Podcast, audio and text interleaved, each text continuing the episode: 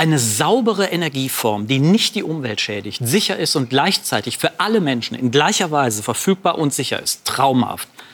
Aber genau das ist ja immer wieder das Problem in den Wissenschaften. Es geht nicht um Wissen, nicht ums Träumen. Schönen guten Abend bei Skobel, meine Damen und Herren. Um Großträume wie die von der Kernfusion eben, die zu verwirklichen, muss man den mühsamen, teuren und arbeitsintensiven Weg der interdisziplinären Grundlagenforschung gehen. Die aber ist hochkomplex. Wie wissen, wie verstehen wir, also die Nichtwissenschaftlerinnen, was dieses Wissen ist? Wissenschaft nennen wir ja bekanntlich, grob gesagt, diejenige menschliche Handlungsweise, die aufgrund von Theorien und der Anwendung von Methoden Wissen schafft. Solche Wissensherstellungspraxis dient zwar der Wahrheit, ist aber immer auch mit Macht verbunden.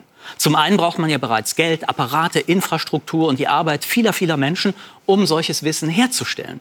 Wissen setzt insofern Macht voraus. Andererseits schafft Wissen aber auch Macht. Denn Wissen ermöglicht Überlegenheit etwa durch immer exaktere Vorhersagen über den Verlauf der Dinge oder das Verhalten von Menschen. Aber da ist auch noch ein drittes, das oft vergessen wird.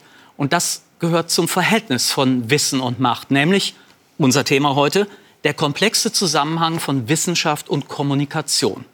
Und um den zu erhellen, begrüße ich jetzt herzlich die Medienwissenschaftlerin Hanna Schmidt-Petri, Professorin an der Universität Passau, die unter anderem auch Politikerinnen berät.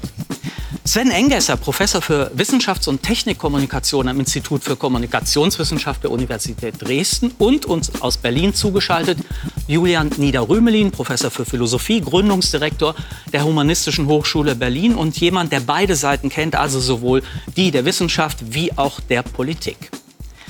Wenn Politik gelingen soll, gerade in Zeiten der Krise, ist sie dann wirklich besser, wenn sie sich auf die Wissenschaften stützt?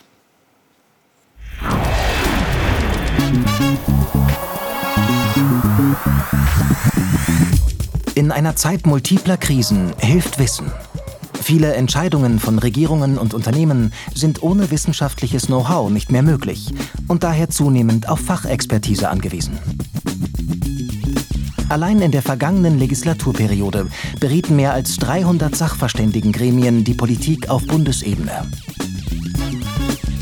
Auch auf Konferenzen, in den Medien, in Nachrichtensendungen und Talkshows sind Expertinnen und Experten täglich präsent. Doch wie unabhängig ist diese Expertise? Und nach welchen Kriterien wird entschieden, wer zum Kreis der relevanten ExpertInnen gehört und wer nicht? Schönen guten Abend nochmal zusammen. Ich würde gern äh, mit einer eher persönlichen Frage beginnen. Sie sind ja gerade Expertin in einer medialen Sendung, in der es immer auch um Wissenschaft und das interdisziplinär geht. Ähm, manche Ihrer Kolleginnen, vor allen Dingen in, in voraus, vorangegangenen Jahren, ähm, äh, haben sich ja entschieden, eher nicht in die Medien zu gehen. Ähm, kommen Sie gerne? Kommen Sie nur aus Verantwortung? Ich würde sagen, ich komme auf jeden Fall gerne. Ja, und ähm, ich komme aber auch aus Verantwortung. Also ich habe das Gefühl, dass es zu den Aufgaben eines Wissenschaftlers gehört, auch, man sagt ja so schön, Outreach zu betreiben und äh, auch das Publikum, die Bevölkerung anzusprechen und die Erkenntnisse zu vermitteln. Ist das eine neue Entwicklung? Ich weiß nicht, wie es bei Ihnen ist. Mhm.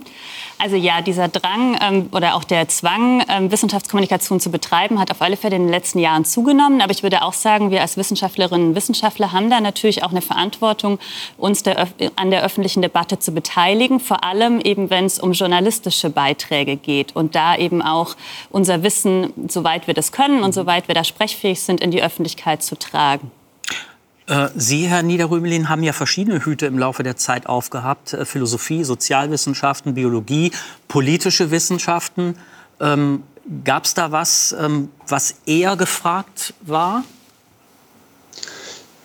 Ja, ich würde mal sagen, in der Gegenwart gibt es einen großen Orientierungsbedarf. Die Menschen haben das Gefühl, die Politik weiß nicht so recht Bescheid und die Hoffnung ist dann in der Tat, dass die Wissenschaft da Hilfe geben kann.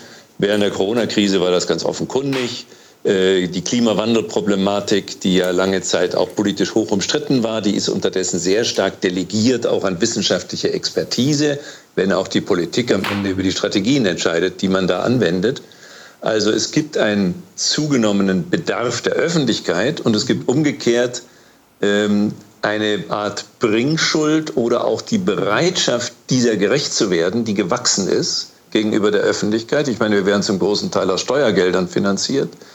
Die Gesellschaft entwickelt sich nicht einfach so, sondern sie muss wissenschaftlich beraten sein. Deswegen habe ich immer schon dafür plädiert, geht raus, geht ins Getümmel, da kriegt man Spritzer ab aber das ist vielleicht, äh, muss man in Kauf nehmen, damit die Wissenschaft Teil der öffentlichen Debatte ist. Meine Beobachtung ist, dass sich das in den letzten, sagen wir mal, 15 Jahren doch äh, massiv verändert hat. Also mit einer jüngeren Generation von Wissenschaftlerinnen und Wissenschaftlern, die viel kommunikationsfreudiger sind, diesen Aspekt der Verantwortung der Öffentlichkeit gegenüber auch ähm, sehr sehen. Aber ich würde gerne von, von, von Ihnen wissen, ob wir uns im Moment, ähm, was Wissenschaft und Kommunikation angeht, in einer, in einer Zeit bewegen, in der man von einer echten äh, Trendwende spre äh, sprechen kann. Also sowohl was das Auftreten von Wissenschaftlerinnen in den Medien angeht, als auch was die Art und Weise des Mediums selber angeht. Mhm.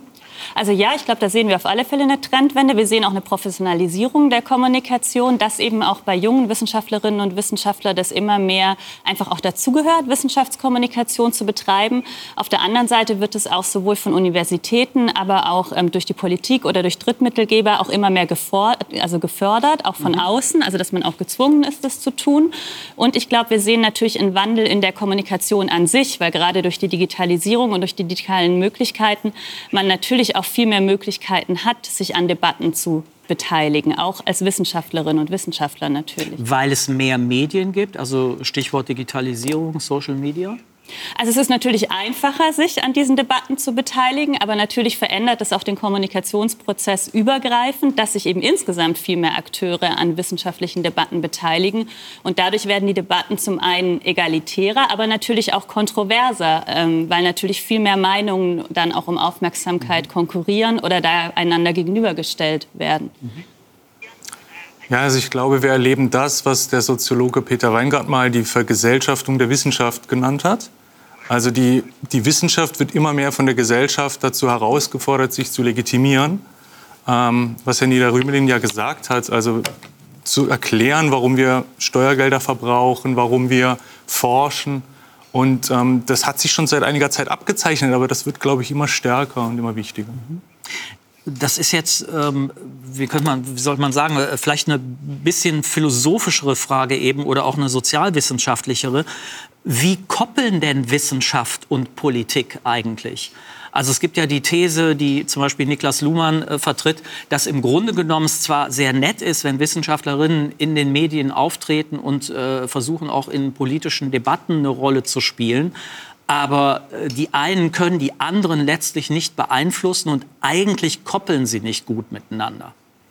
Also ich würde es ein bisschen anders sehen. Ich glaube, es gibt einzelne wissenschaftliche Disziplinen, die sehr stark in die Politik hineinwirken. Äh, das ist insbesondere Jurisprudenz. Ich meine, der ganze Gesetzgebungsprozess hängt ja von juristischen auch Kenntnissen mit ab. Und die zweite Disziplin, die auch in der Sprache Eingang in die politische Kommunikation gefunden hat, ist die Ökonomie. Äh, man kann, muss allerdings hinzufügen, fast alle übrigen Disziplinen sind unter ferner Liefen. Also geisteswissenschaftliche Argumente, kulturwissenschaftliche Argumente in der politischen Sphäre, die werden gar nicht verstanden. Die Terminologie ist zu fremd. Ökonomisches Vokabular ist ganz normal, juristisches Vokabular ebenso.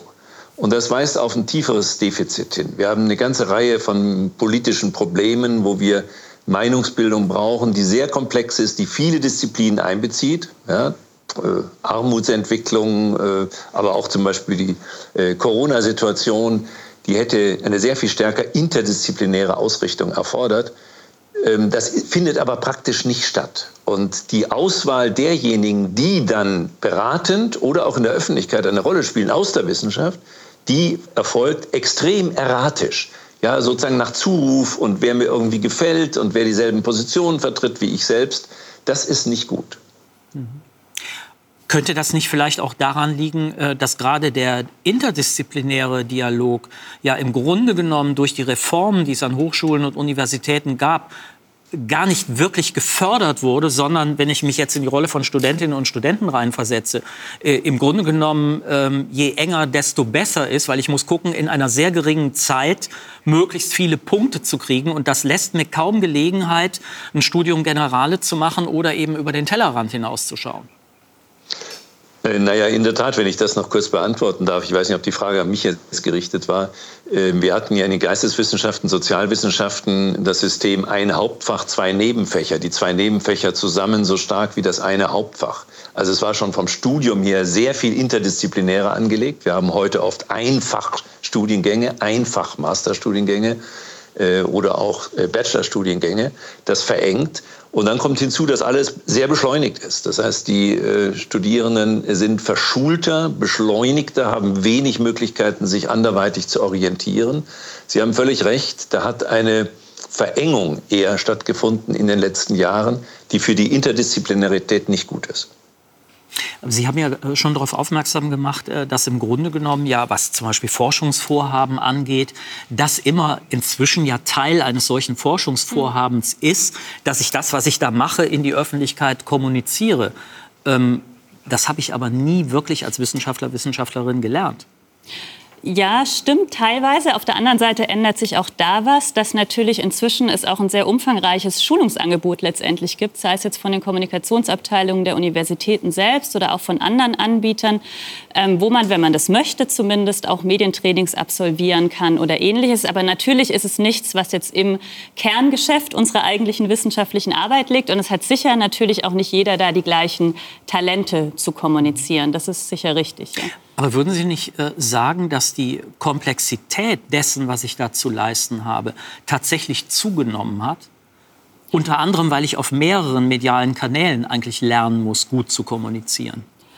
Ja, das ist richtig, aber ich glaube, man darf auch nicht so ein bisschen vergessen, also wenn man jetzt nochmal an das Verhältnis auch zur Politik denkt, muss man sich vielleicht auch mal so ein bisschen überlegen, was ist denn ähm, gesellschaftlich vielleicht auch wünschenswert oder was würde helfen.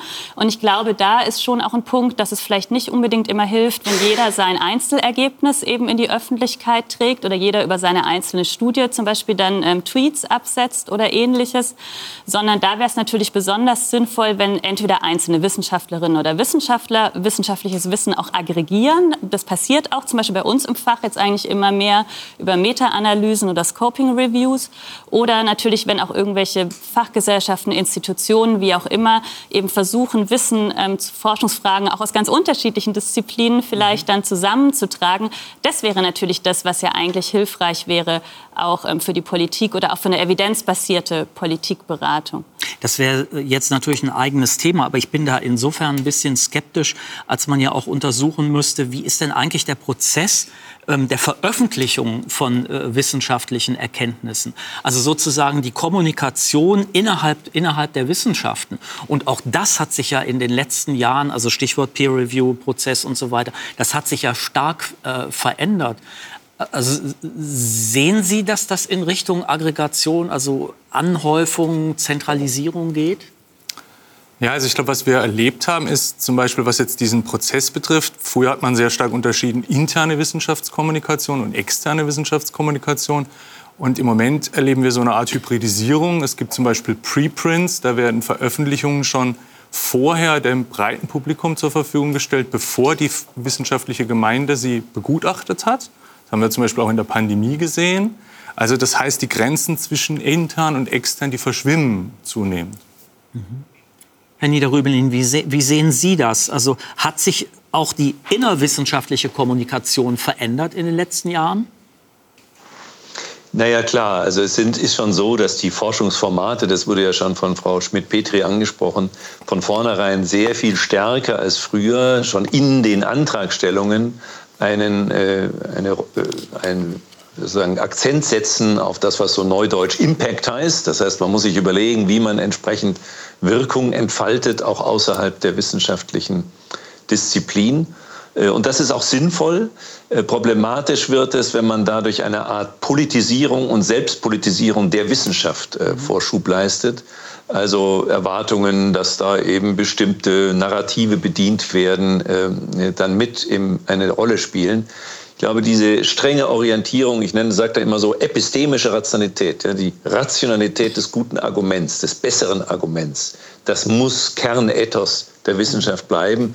Die Wissenschaft hat eine beratende Funktion, sie hat auch eine handlungsanleitende Funktion, aber da ist sie schon immer an den Grenzen ihrer Kompetenz, weil sie für empirische Fragen zuständig ist und nicht für normative. Dann versuchen wir das Verhältnis jetzt noch mal ein bisschen genauer zu untersuchen.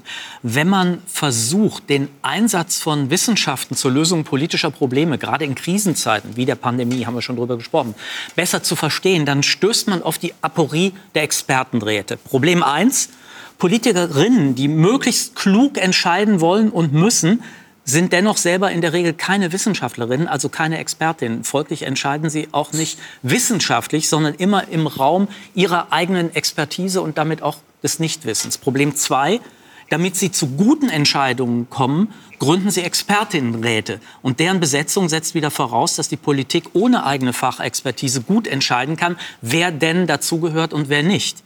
Problem drei, am Ende müssen Politikerinnen selber entscheiden, welchem Expertenrat im Konzert der Widersprüche sie nun eigentlich folgen. Und um das Problem zu lösen, haben demokratische Systeme so ein Zwischen eingeführt, etwa das Parlament oder die öffentliche Debatte, also einen weiteren Entscheidungsraum. Warum? Weil dort neue Perspektiven berücksichtigt werden können, die kein Experte bisher vor Augen hatte. Denn das Problem ist ja nicht die Falschheit dessen, was Expertinnen sagen, sondern ihre Einseitigkeit. Niemand kann Experte für alles sein. 2. März 2020. Zum ersten Mal während der Corona-Pandemie sitzen neben dem damaligen Gesundheitsminister Jens Spahn wissenschaftliche ExpertInnen in der Bundespressekonferenz. Sie sollen einschätzen, was da gerade passiert, Fakten liefern, erklären.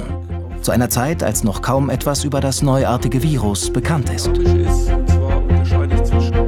Wissenschaft soll bei politischen Entscheidungen helfen, ohne selbst zu entscheiden. Doch inwiefern hilft sie in von Nichtwissen gezeichneten Krisen? Ja, es ist fast unmöglich im Moment zu sagen, wie gefährlich das Virus ist. Wir haben für eine abschließende Beurteilung der Schwere der neuen Atemwegserkrankungen nicht genügend Daten. Es wird dauern, bis es belastbare Daten gibt. Doch die Öffentlichkeit will Lösungen. Und so läuft bereits eine hitzige Debatte. Viola Priesemann modellierte unter anderem den Verlauf von Pandemien und hat PolitikerInnen während der Corona-Krise beraten. Mehr Ruhe und mehr Respekt und mehr Differenziertheit in die Kommunikation reinzubringen, fände ich extrem wichtig, denn ich glaube, die meisten Leute in der Öffentlichkeit freuen sich über eine solide und etwas komplexere äh, Berichterstattung, die dann auch länger hält. Wie wird das Virus übertragen? Wie gefährdet sind Kinder? Wie lange schützt die Impfung? All diese Fragen konnten Forschende erst nach einiger Zeit beantworten.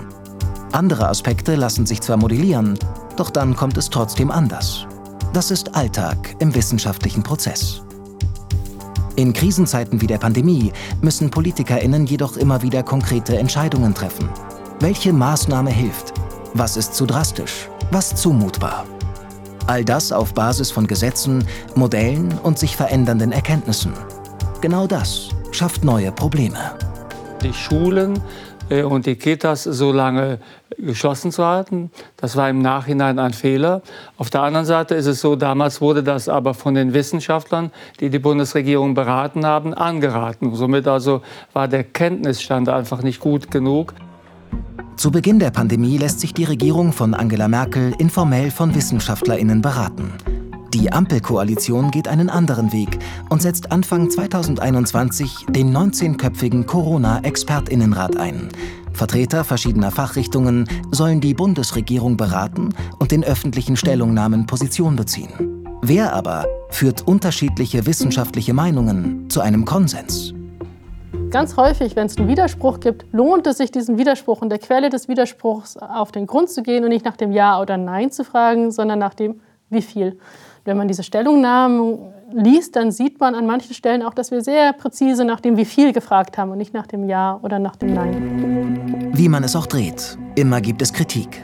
Der Rat sei zu einseitig besetzt. Es fehle an Expertise aus der Wirtschaft, der Bildung, der Kommunikation.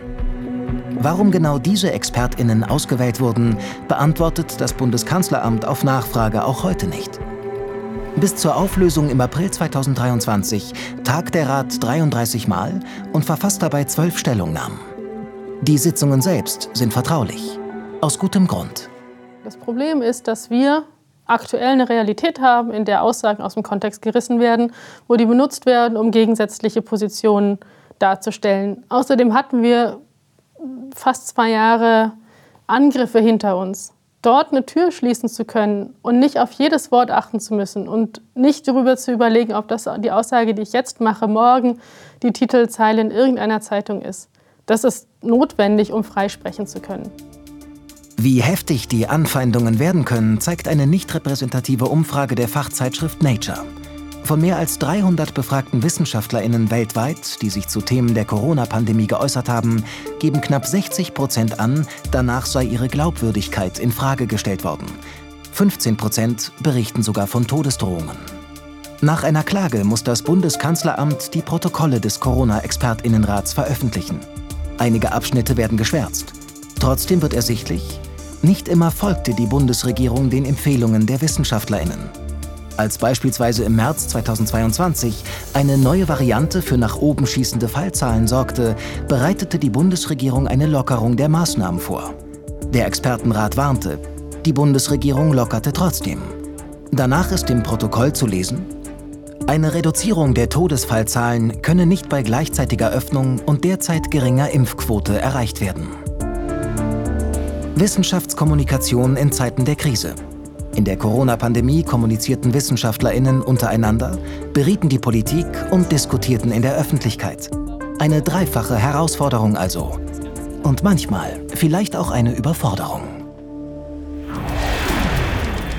Herr Engesser, Frau Priesemann hat ja eben gesagt, da werden Aussagen, die man zunächst mal im innerwissenschaftlichen Diskurs macht, ähm, aus dem Kontext rausgerissen, die werden benutzt, das heißt, die werden instrumentalisiert. Das geht heute, einfach weil Kommunikation auch schneller und vielfältiger geworden ist, deutlich schneller. Das macht es ja eher eigentlich für Wissenschaftlerinnen schwerer zu kommunizieren. Ja, also ich würde schon sagen, das macht es schwerer. Ähm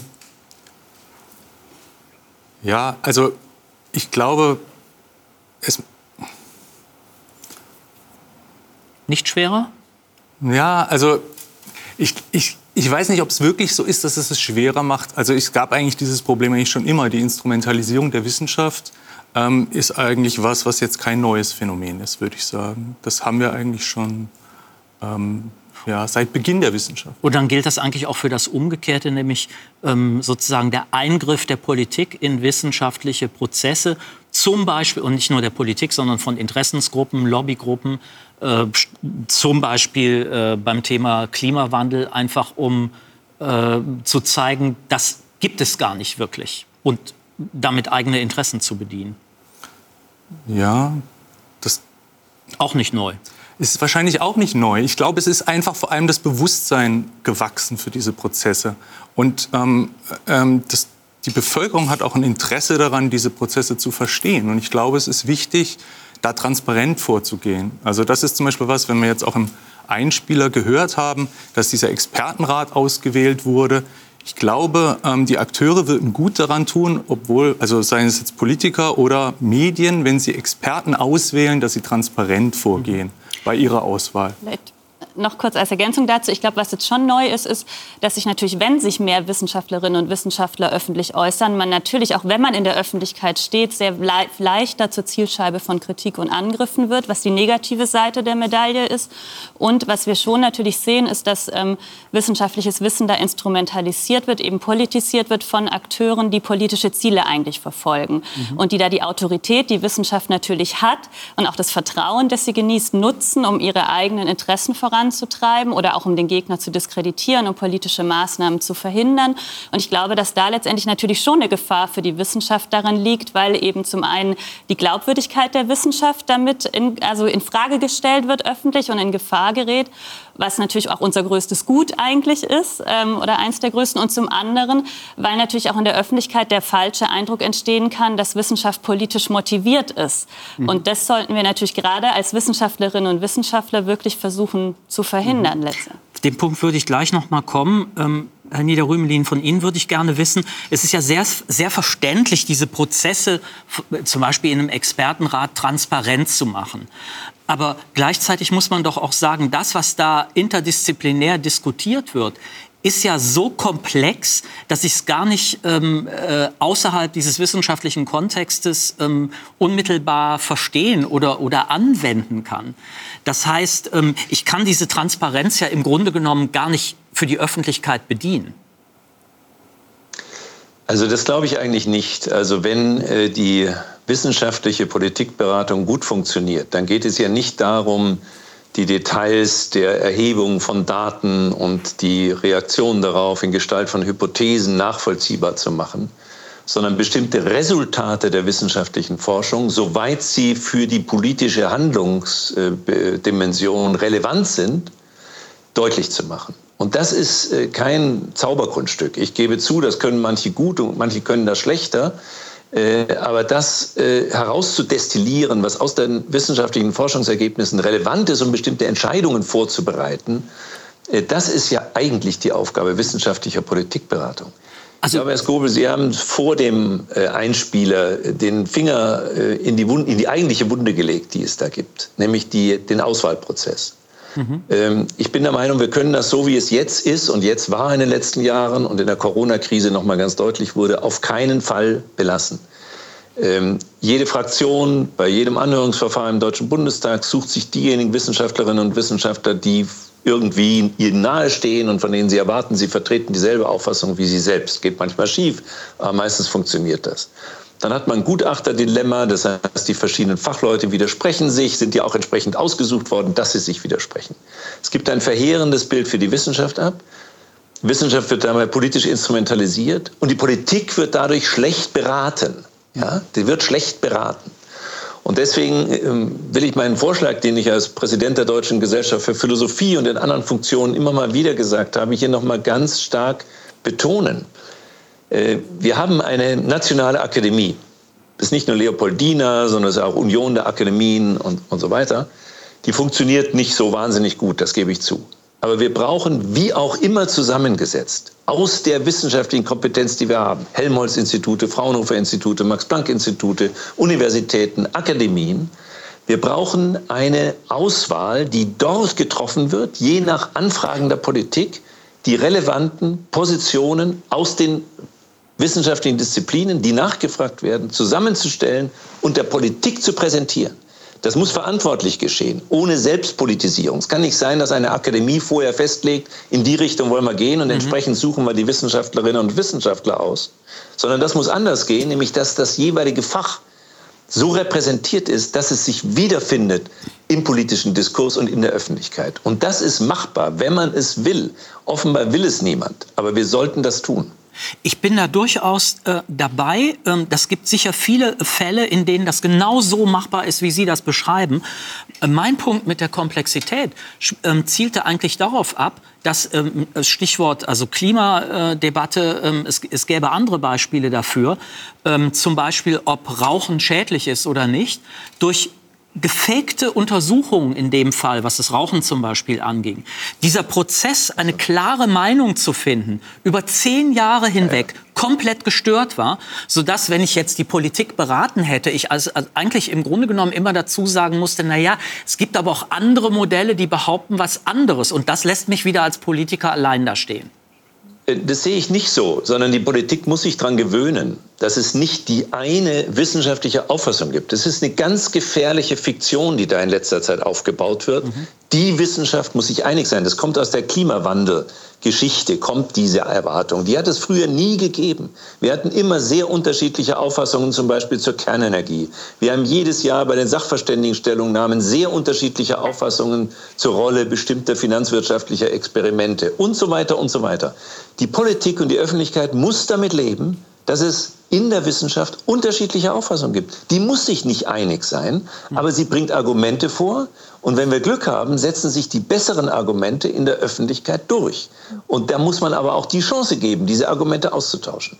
Da würde ich gerne also was. Keine ähm, Einheitlichkeitserwartung. Wenn es dann Minderheiten gibt, die sagen, Rauchen ist nicht gefährlich, okay, dann gibt es aber so starke Argumente, dass es gefährlich ist, dass sich diese Position nicht durchsetzen dürfte.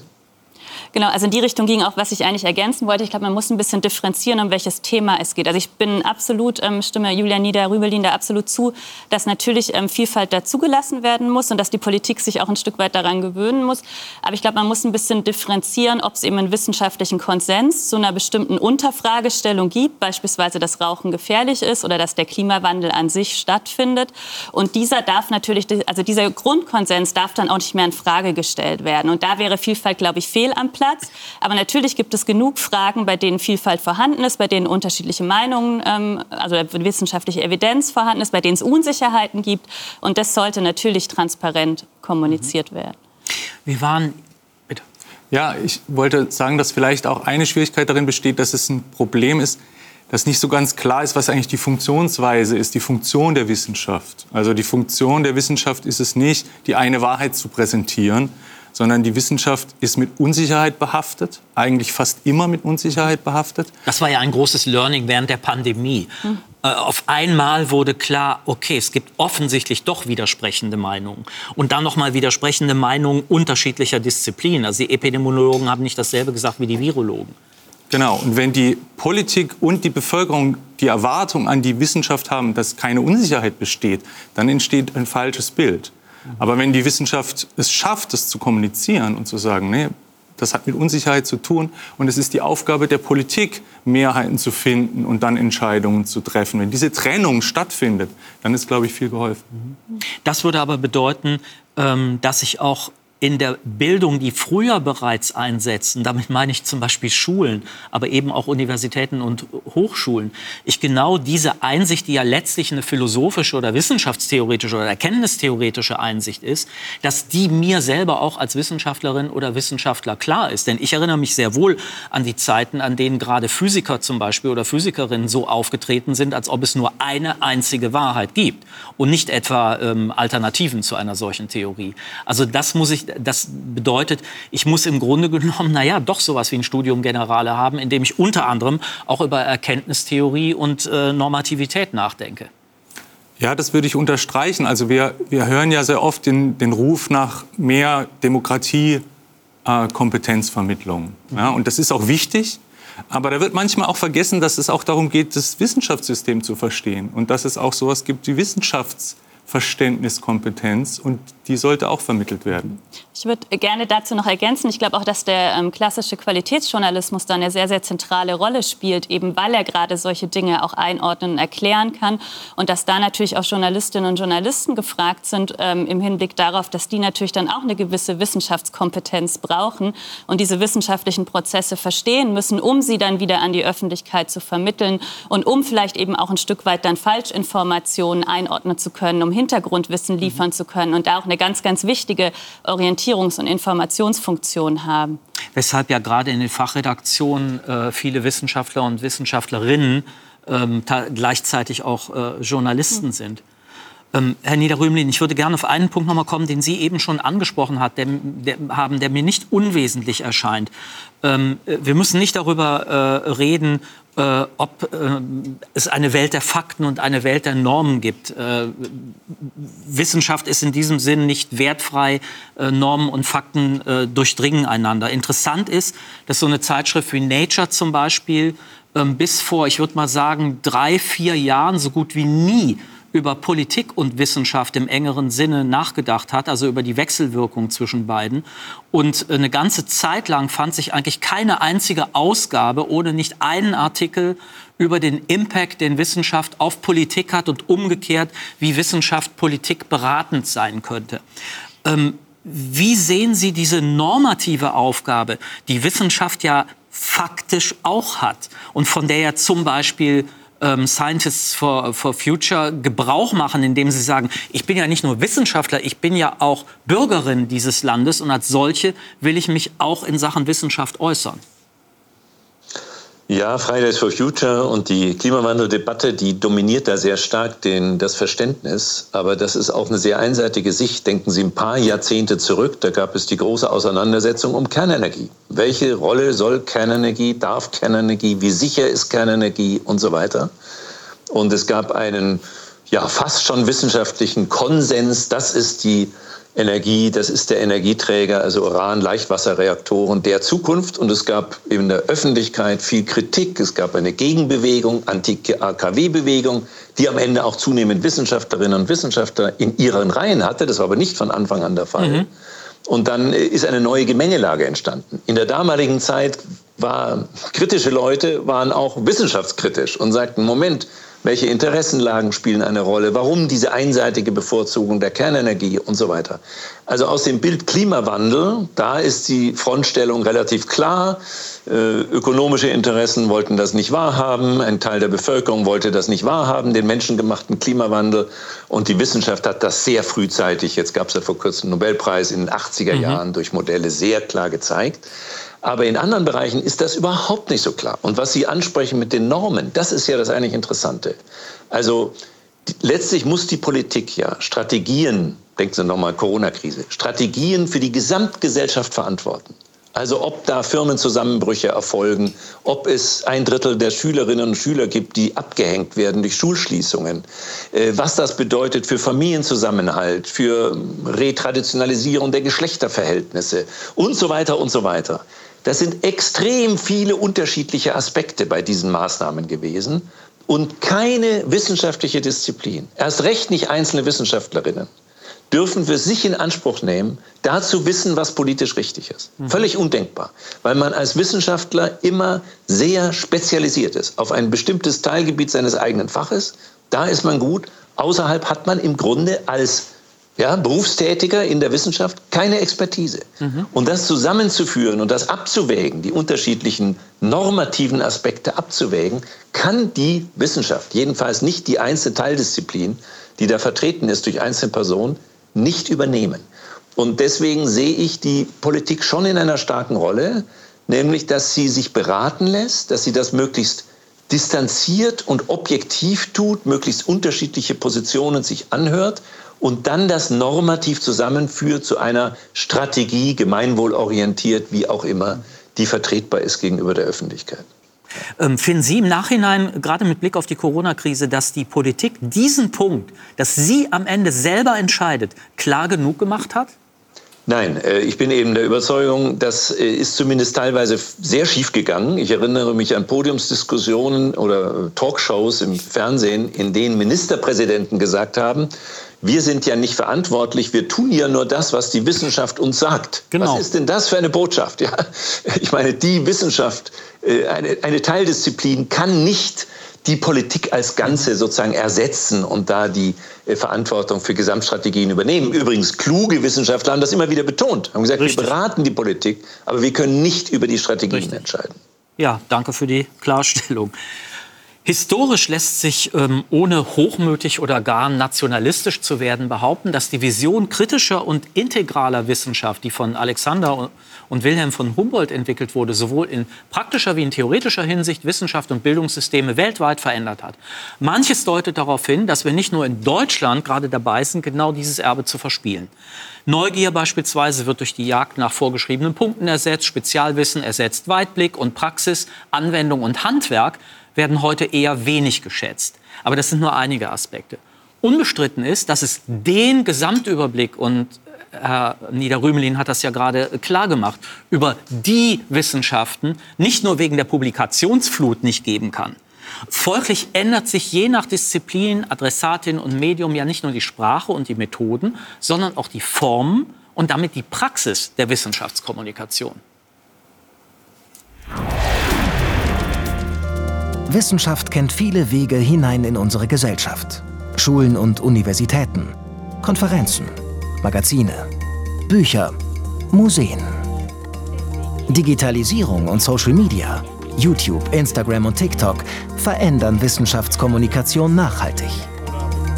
Zwischen Expertise und Vermittlung kann immer schwerer unterschieden werden.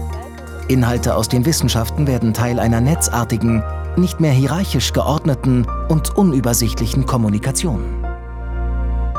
Handelt es sich hier nur um eine Ergänzung zum traditionellen Wissenschaftsjournalismus? Jakob Bouton ist hauptberuflich Creator von wissenschaftlichem Content. Bekannt ist er durch seinen YouTube-Kanal Breaking Lab.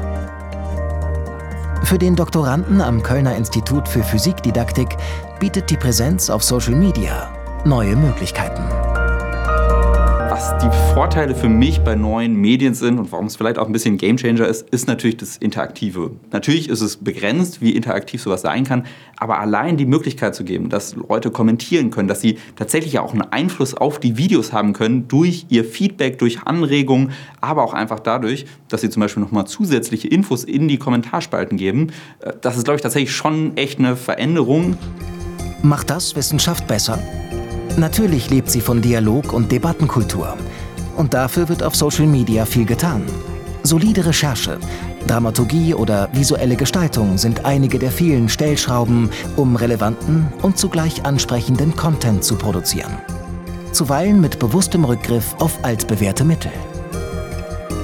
Profile von Forschenden und Forschungseinrichtungen trenden gerade. Fotos und Videos versprechen exklusiven und vor allem authentischen Einblick hinter die Kulissen ihres Forschungsalltags. Kommuniziert werden hier inzwischen auch Erkenntnisprozesse und längst nicht mehr nur reine Ergebnisse. Die Kommunikation der Ich-Botschafterinnen ist persönlich, schafft emotionale Bindung. Doch wie viel Nähe ist nötig, um Wissenschaft adäquat zu kommunizieren? Tatsächlich ging meine letzte Studie um das Thema parasoziale Beziehungen. Und zwar zeigt sich, dass diese Beziehung, die man aufbaut zwischen mir als Creator und den Leuten, die mir zuschauen, dass diese Beziehung dabei helfen kann, dass Leute etwas besser lernen, mehr mitnehmen, aber halt auch motivierter sind, sich mit einem Thema auseinanderzusetzen. Doch unproblematisch ist das nicht, denn es fällt immer schwerer, Fakten von Fälschungen zu unterscheiden. Ob aus Unwissenheit oder mit Absicht, auch im Wissenschaftsdiskurs werden immer wieder falsche Behauptungen verbreitet. Wie angeblich manipulierte Wetterkarten. Von grün auf glutrot. Temperaturen würden durch eine andere Farbgebung heißer dargestellt, als sie seien. Laut dem Recherchezentrum Korrektiv ein schlichtes Missverständnis. Hitzekarten sahen schon immer anders aus als topografische Karten. Wichtiges Fact-Checking, heute noch überwiegend von Menschen durchgeführt, wird in Zukunft von künstlicher Intelligenz betrieben werden. Wissenschaftskommunikation im digitalen Zeitalter bietet viele neue Chancen und Möglichkeiten. Doch Desinformation und die selbstbezüglichen Echoräume der UserInnen stehen dem offenen Diskurs, aber auch den Wissenschaften selbst zunehmend im Wege. Das erschwert die Kommunikation. Seriöse Informationen zu finden ist nicht leicht, aber es gibt Tricks und Technologien, die uns dabei helfen können. Womöglich ist die Rolle professioneller journalistischer Gatekeeper heute relevanter als je zuvor. Herr Engesser, äh, lange Zeit ging es ja bei Wissenschaft um die Vernunft und vernünftige Argumente. Man stellte sich das irgendwie vor als so ein abstraktes Ding, was wir, was wir alle haben. Ähm, nicht nur in diesem Film konnte man lernen, sondern seit längerem äh, schon, dass es immer auch emotionale Komponenten gibt. Nicht nur in parasozialen äh, Beziehungen, sondern überhaupt bei der Vermittlung und Anwendung äh, von Wissen. Welche Rolle spielen diese emotionalen Faktoren? Naja, also Sie haben es ja gesagt, die Vernunft spielt in der Wissenschaft eine große Rolle und es färbt auf die Wissenschaftskommunikation ab. Und sehr oft denken gerade die institutionellen Akteure, es ist wichtig, an die Vernunft zu appellieren.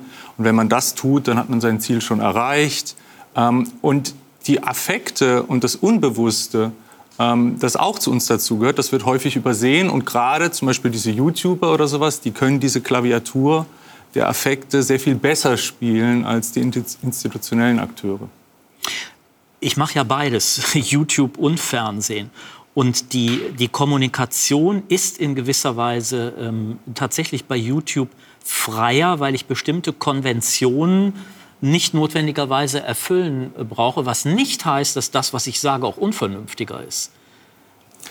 Ja, das hat mit den Formen zu tun, aber es hat natürlich auch mit, mit der Beziehung zu tun. Ja? Also der YouTuber hat es ja auch gesagt, es geht darum, mag man die Person? Ähm, das wäre mal interessant herauszufinden, ob das für Ihr Publikum auf YouTube wichtiger ist, ob es Sie mag, als Ihr Publikum hier? Ich bin ja kein Medienwissenschaftler, aber ähm, das ist sowohl beim Hörfunk als auch beim Fernsehen, sogar bei, in, in, in, Zeitschriften und im, im, Fernsehen der Fall, dass es bestimmte Stimmen, Schreibweisen, äh, einen bestimmten Look gibt, der mir mehr gefällt oder weniger und zu dem oder der baue ich dann auch eine entsprechende Beziehung auf. Also die Stimmen im, im Radio, äh, die damals so sehr markant waren und die viele Leute äh, mochten. Also ich halte das nicht für ein neues Phänomen. Nee, das ist kein neues Phänomen, aber es wird halt in vielen Punkten offensichtlicher. Also wir haben es halt gerade bei der Pandemie zum Beispiel auch gesehen, dass Appelle an die Vernunft allein nicht Klar. ausreichen, für bestimmte Gruppen zum Beispiel. Und ähm, da wäre vielleicht eine Kommunikation, die auch die Emotionen berücksichtigt, vielleicht an manchen Punkten nützlicher gewesen. Und emotional heißt ja auch nicht unvernünftig. Also das heißt ja nicht, dass es da Eben. die falschen Argumente wären oder ähnliches. Aber man kann es vielleicht anders aufbereiten. Man kann eher an gemeinsame Werte appellieren oder an gemeinsame Ziele appellieren und kann da die emotionale Ebene, glaube ich, schon noch mehr einbeziehen. Wir haben uns ja vorher kurz schon mal drüber unterhalten. Und wenn man sagt, naja, meine eigenen Werte mit einbeziehen, dann ist man ja sehr schnell bei dem, was man normalerweise Filterblasen nennt. Also es sind die Leute, die irgendwie meine Vibes, meine äh, Moralität, meine Vorstellungen Vorstellungen der Welt äh, teilen und zu denen kommuniziere oder mit denen kommuniziere ich dann auch. Äh, was ja es schwerer macht, in andere Welten einzutauchen. Sie haben mhm. gesagt, nach Ihren Untersuchungen, Filterblasen gibt es eigentlich gar nicht. Mhm. Genau, also ich glaube, man muss noch mal ein bisschen differenzieren. Also unter diesem ursprünglichen Konzept der Filterblasen versteht man, ähm, dass Algorithmen personalisiert werden und wir dadurch beispielsweise, wenn wir online nach einem Begriff suchen oder auf eine Nachrichtenseite gehen, dann durch die Algorithmen sozusagen nur noch personalisierte Informationen bekommen, die unseren Interessen äh, entsprechen. Unter Echokammern hingegen versteht man in der Regel, dass man sich mit ähnlichen Leuten vernetzt mhm. und umgibt, beispielsweise in sozialen Netzwerken und dadurch eben nur noch in seiner Bubble unterwegs Was ist. Ja im richtigen Leben früher genau, auch so war. Genau, das ist natürlich auch so. Ähm, natürlich vernetzt man sich da mit homogenen Leuten. Klar, ich suche mir Freunde, die mir ähnlich sind, aber ich bewege mich ja nicht nur in diesen Welten. Also es ist eben nicht so, dass diese Blasen oder Kammern dann so abgeschlossen wären und ich nichts anderes mehr mitbekommen würde, weil wir alle eben eine sehr viel vielfältigere Informationsvielfalt um uns herum haben. Wir nutzen noch andere Medien, wir reden mit Freundinnen und Freunden, wir sind auf der Arbeit, reden dort mit Kolleginnen und Kollegen. Das heißt, in der Regel haben wir noch genügend Anknüpfungspunkte, wo wir auch mit anderen Meinungen konfrontiert werden oder auch auf andere Informationen stoßen. Die gefallen uns dann vielleicht nicht immer, aber es ist eben nicht so, dass man da so abgeschlossen wäre und es so ähm, zu wäre und man gar nichts anderes mehr mitbekommen würde. Das, ist, also das zeigt die Forschung sehr klar, dass sich das nicht empirisch bestätigen lässt. Wie erscheint Ihnen das, Herr, Herr Niederrümelin? Haben wir es tatsächlich mit einer, ähm, wie soll man sagen, Pluralisierung der, der Kanäle ähm, und der Zugänge zu Wissenschaft und, und Erkenntnis zu tun? Also ich glaube, im, im Zeitvergleich ähm, ähm, ist das eine sehr ambivalente Entwicklung. Da haben wir wahrscheinlich jetzt die Zeit nicht, aber es war so, dass in früheren Zeiten, also im 19. Jahrhundert oder eben auch in der Weimarer Republik, die Menschen sehr stark in bestimmten Milieus sich bewegten. Also ja, die katholische Landfrau, die las nicht den Vorwärts und der Industriearbeiter aus der Großstadt las nicht das Bistumsblatt, um mal so ein Beispiel zu mhm. nehmen. Und äh, wir hatten dann nach dem Zweiten Weltkrieg äh, eine langsame Pluralisierung, Öffnung, auch eine stärkere Form von Toleranz und äh, eines der positiven Effekte der 68er-Revolte, wenn man so will.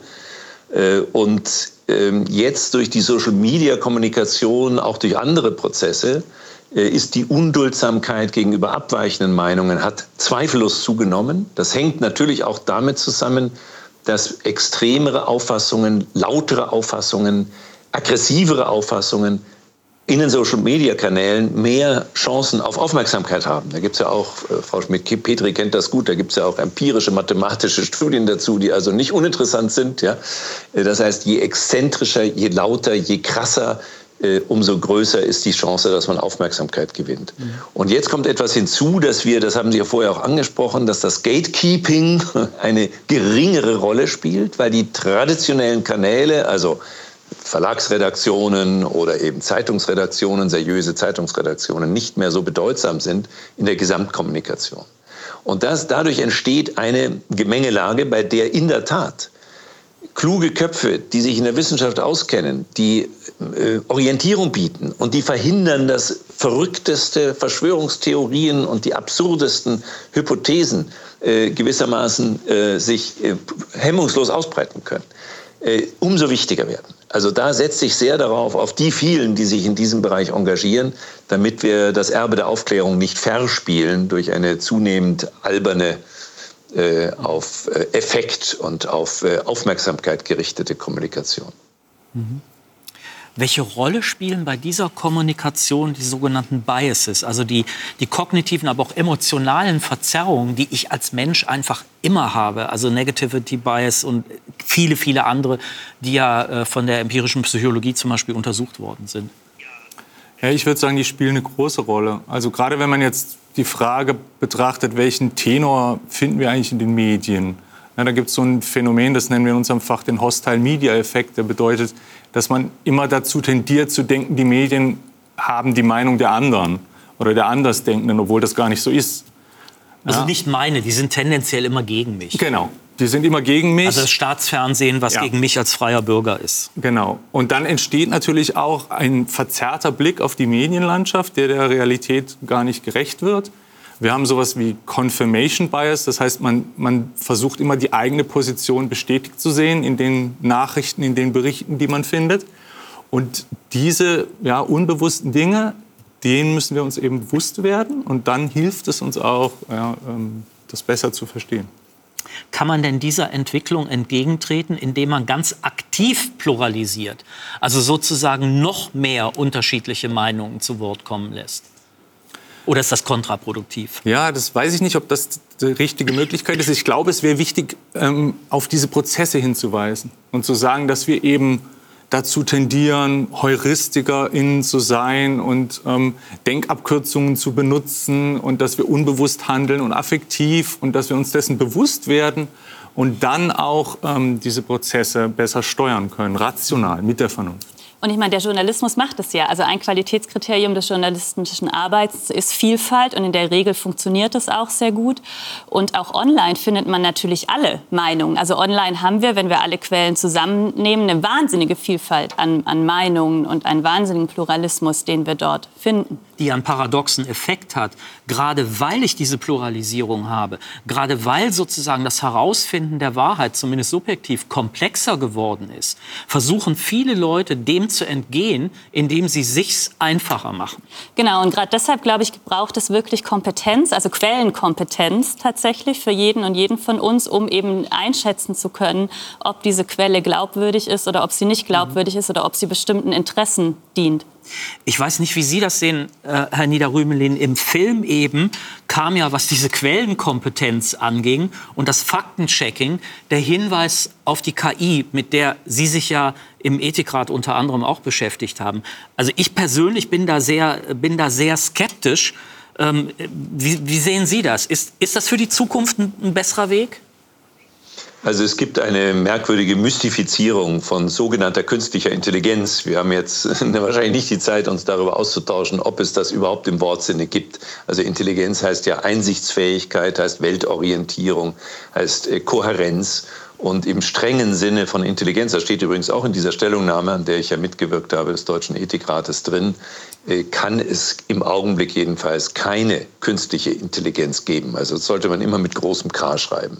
Auch so sehr fortgeschrittene Systeme wie etwa ChatGPT-4, äh, das ist ja im Grunde ist beeindruckend, ja, beeindruckend, wie sprachlich perfekt das ist. Aber es ist nichts anderes als eine Art Amalgamierung die auf diesen trainierten, auf den Trainingsdaten und auf den Texten beruht, Amalgamierung von Antworten, die nach Wahrscheinlichkeitsabschätzungen funktionieren, ähm, das heißt, wenn wir uns ausschließlich auf sowas verlassen würden, dann ist da nicht die Weltweisheit gepachtet, sondern dann würden wir uns praktisch immer im Kreise drehen. Ja, wenn alle Texte nur noch ChatGPT vorproduziert wären, dann hätten wir keinen Wissensfortschritt mehr. Mhm. Ja, da ist niemand. Da gibt es nicht dahinter irgendwie ein Superhirn, was uns da berät.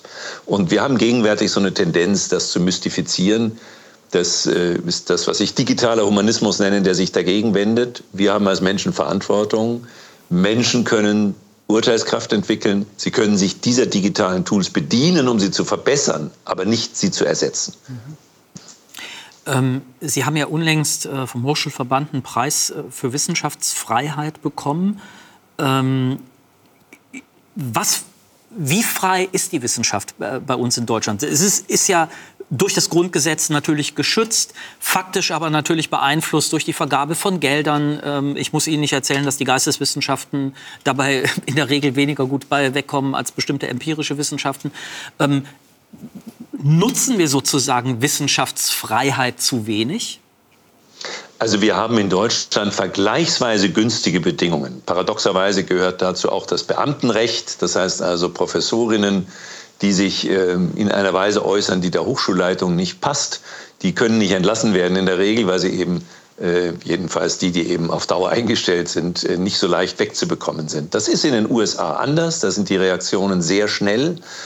Äh, und die Reaktionen auf unliebsame Äußerungen sind zum Teil demokratie- und freiheitsbedrohend. Äh, ich habe mich sehr dagegen ausgesprochen, dass wir zum Beispiel als Reaktion auf den russischen Angriffskrieg äh, gegen die Ukraine ähm, Personen, die aus Russland kommen und die zum Beispiel sich nicht allzu deutlich vielleicht gegen diesen Angriffskrieg gewendet haben, dann äh, entsprechend äh, gecancelt haben. Das heißt, sie konnten nicht mehr auftreten. Wir haben die Forschungskooperationen beendet. Das halte ich für einen großen Fehler. Wenn man Einfluss nehmen will auf eine demokratische Entwicklung weltweit, dann muss man Kooperationen aufrechterhalten und sie nicht beenden. Und vor allem kann es auf keinen Fall sein, dass bestimmte Positionen, zum Beispiel zur Rolle der Biologie für das Geschlecht, äh, nicht mehr ungestört vortragen können an den Universitäten.